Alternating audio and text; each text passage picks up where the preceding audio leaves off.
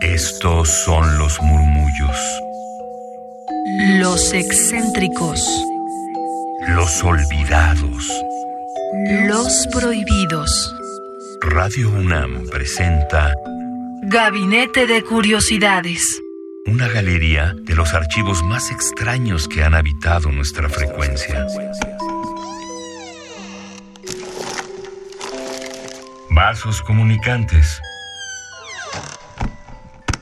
Bienvenidas, bienvenidos a Gabinete de Curiosidades. Yo soy Fría Rebontulet y en esta ocasión tenemos un cuento que poco ha sonado en nuestras frecuencias, así que hoy es el momento. Les invito también a que conozcan descargacultura.unam.mx, en donde encontrarán una gran diversidad de cuento, relato, narrativa, crónica, en sí el mundo de la literatura hispanoparlante en sus oídos y totalmente gratis por ser una plataforma de la UNAM descargacultura.unam.mx y esto es El hombre muerto de Horacio Quiroga. En uno de estos libros clásicos que compilan sus cuentos, pertenece al libro Salvaje y otros cuentos. En la dirección, Eduardo Ruiz Aviñón, esto fue grabado en el estudio 19 con la operación de David Bojorges y Sonia Ramírez, a quienes mandamos un saludo, son completamente de la UNAM también. Y escuchemos a Horacio Quiroga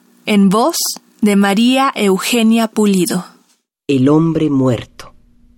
El hombre y su machete acababan de limpiar la quinta calle del Bananal.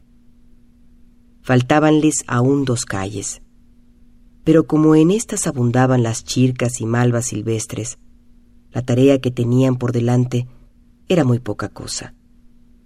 El hombre echó en consecuencia una mirada satisfecha a los arbustos rosados y cruzó el alambrado para tenderse un rato en la gramilla.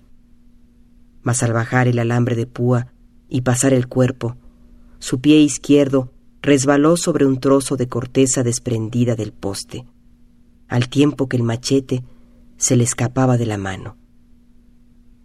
Mientras caía, el hombre tuvo la impresión sumamente lejana de no ver el machete de plano en el suelo. Ya estaba tendido en la gramilla, acostado sobre el lado derecho, tal como él quería. La boca, que acababa de abrírsele en toda su extensión, acababa también de cerrarse. Estaba como hubiera deseado estar, las rodillas dobladas y la mano izquierda sobre el pecho. Solo que tras el antebrazo, e inmediatamente por debajo del cinto, surgían de su camisa el puño y la mitad de la hoja del machete, pero el resto no se veía. El hombre intentó mover la cabeza en vano. Echó una mirada de reojo a la empuñadura del machete, húmeda aún del sudor de su mano. Apreció mentalmente la extensión y la trayectoria del machete dentro de su vientre y adquirió, fría, matemática e inexorable, la seguridad de que acababa de llegar al término de su existencia. La muerte. En el transcurso de la vida se piensa muchas veces en que un día, tras años, meses, semanas y días preparatorios, llegaremos a nuestro turno al umbral de la muerte. Es la ley fatal, aceptada y prevista, tanto que solemos dejarnos llevar placenteramente por la imaginación a ese momento supremo entre todos, en que lanzamos el último suspiro. Pero entre el instante actual y esa postrera aspiración, ¿qué de sueños, trastornos, esperanzas y dramas presumimos en nuestra vida? ¿Qué nos reserva aún esta existencia llena de vigor antes de su eliminación del escenario humano? Es este el consuelo, el placer y la razón de nuestras divagaciones mortuorias. Tan lejos está la muerte y tan imprevisto lo que debemos vivir aún. ¿Aún? No han pasado dos segundos. El sol está exactamente a la misma altura. Las sombras no han avanzado un milímetro. Bruscamente, acaban de resolverse para el hombre tendido las divagaciones a largo plazo. Se está muriendo. Muerto. Puede considerarse muerto en su cómoda postura. Pero el hombre abre los ojos y mira. ¿Qué tiempo ha pasado? ¿Qué cataclismo ha sobrevivido en el mundo? ¿Qué trastorno de la naturaleza trasuda el horrible acontecimiento? Va a morir. Fría, fatal e ineludiblemente. Va a morir. El hombre resiste. Es tan imprevisto ese horror. Y piensa. Es una pesadilla. Esto es. ¿Qué ha cambiado? Nada. Y mira. ¿No es acaso ese bananal su bananal? ¿No viene todas las mañanas a limpiarlo? ¿Quién lo conoce como él? Ve perfectamente el bananal, muy relacado, y las anchas hojas desnudas al sol. Allí están, muy cerca, deshilachadas por el viento. Pero ahora no se mueven. Es la calma del mediodía. Pronto deben ser las doce por entre los bananos allá arriba. El hombre ve desde el duro suelo el techo rojo de su casa. A la izquierda, entrevé el monte y la capoeira de canelas. No alcanza a ver más, pero sabe muy bien que a sus espaldas está el camino al puerto nuevo, y que en la dirección de su cabeza, allá abajo, yace en el fondo de la calle el Parná dormido como un lago. Todo todo exactamente como siempre. El sol de fuego, el aire vibrante y solitario, los bananos inmóviles, el alambrado de postes muy gruesos y altos que pronto tendrá que cambiar. Muerto. Pero es posible. ¿No es este uno de los tantos días en que ha salido al amanecer de su casa con el machete en la mano? ¿No está allí mismo, a cuatro metros de él, su caballo, su mala cara, oliendo parsimoniosamente el alambre de púa? Pero sí, alguien silba. No puede ver, porque está de espaldas al camino, mas siente resonar en el puentecito los pasos del caballo. Es el muchacho que pasa todas las mañanas hacia el puerto nuevo a las once y media, y siempre silbando desde el poste descascarado que toca casi con las botas, hasta el cerco vivo de monte que separa el bananal del camino, hay quince metros largos. Lo sabe perfectamente bien, porque él mismo, al levantar el alambrado, midió la distancia. ¿Qué pasa entonces? ¿Es ese o no un natural mediodía de los tantos en misiones, en su monte, en su potrero, en su bananal ralo?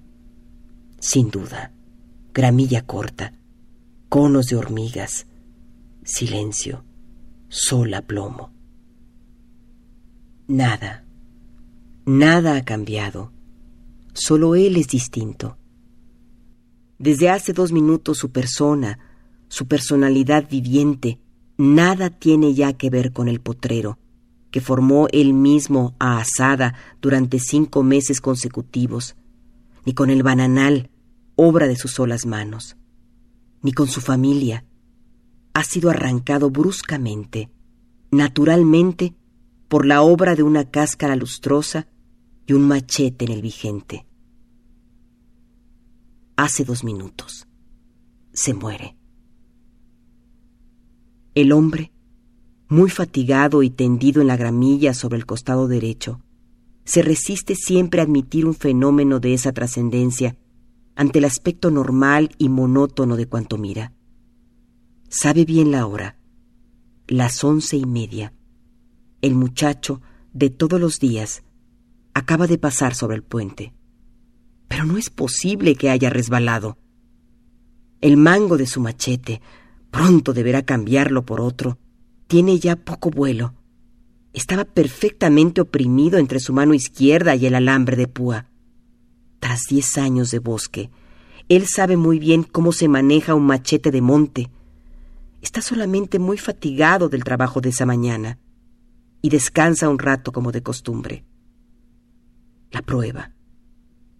Pero esa gramilla que entra ahora por la comisura de su boca la plantó él mismo en panes de tierra distantes, un metro uno de otro.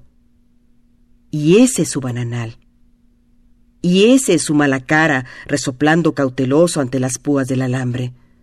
Lo ve perfectamente. Sabe que no se atreve a doblar la esquina del alambrado, porque él está echado casi al pie del poste. Lo distingue muy bien y ve los hilos oscuros de sudor que arrancan de la cruz y del anca. El sol cae a plomo y la calma es muy grande, pues ni un fleco de los bananos se mueve. Todos los días, como ese, ha visto las mismas cosas. Muy fatigado, pero descansa solo. Deben de haber pasado ya varios minutos y a las doce menos cuarto, desde allá arriba, desde el chalet de techo rojo, se desprenderán hacia el bananal su mujer y sus dos hijos a buscarlo para almorzar. Oye siempre antes que las demás la voz de su chico menor que quiere soltarse de la mano de su madre. ¡Pia, pia! ¡Pia, pia! ¿No es eso? Claro, oye, ya es la hora. Oye efectivamente la voz del hijo. ¡Qué pesadilla! Pero es uno de los tantos días, trivial como todos, claro está. Luz excesiva. Sombras amarillentas. Calor silencioso de horno sobre la carne que hace sudar al malacara inmóvil ante el bananal prohibido. Muy cansado. Mucho. Pero nada más. ¿Cuántas veces a mediodía como ahora ha cruzado volviendo a casa ese potrero que era capuera cuando él llegó y que antes había sido Monte Virgen. Volvía entonces, muy fatigado también, con su machete pendiente de la mano izquierda, a lentos pasos. Puede aún alejarse con la mente si quiere. Puede si quiere abandonar un instante su cuerpo y ver desde el tajamar por él construido el trivial paisaje de siempre, el pedregullo volcánico con gramas rígidas, el bananal y su arena roja, el alambrado empequeñecido en la pendiente que se acoda hacia el camino, y más lejos aún, ver el potrero, obra sola de sus manos, y al pie de un bosque descascarado, echado sobre el costado derecho y las piernas recogidas, exactamente como todos los días, puede verse a él mismo como un pequeño bulto asoleado sobre la gramilla, descansando, porque está muy cansado. Pero el caballo rayado de sudor e inmóvil de cautela ante el esquinado del alambrado, ve también al hombre en el suelo y no se atreve a costear el bananal como desearía. Ante las voces que ya están próximas. ¡Pia, pia! Vuelve un largo rato las orejas inmóviles al bulto y tranquilizado al fin, se decide a pasar entre el poste y el hombre tendido, que ya ha descansado.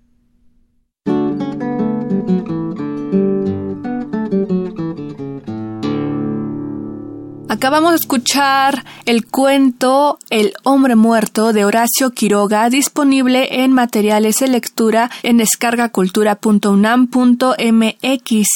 Esta es una producción de Descarga Cultura, la UNAM, y bueno, ¿qué les podemos decir? El gran Horacio Quiroga con estos cuentos que siempre nos dejan una sensación inquietante. Y es que Quiroga ha sido considerado creador del cuento moderno hispanoamericano. Así que esto fue por hoy Gabinete de Curiosidades. Nos escuchamos en la siguiente emisión.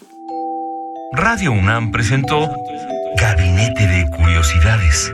Refugio de experimentación, memoria y diversidad sonora. Dispara tu curiosidad en la próxima emisión.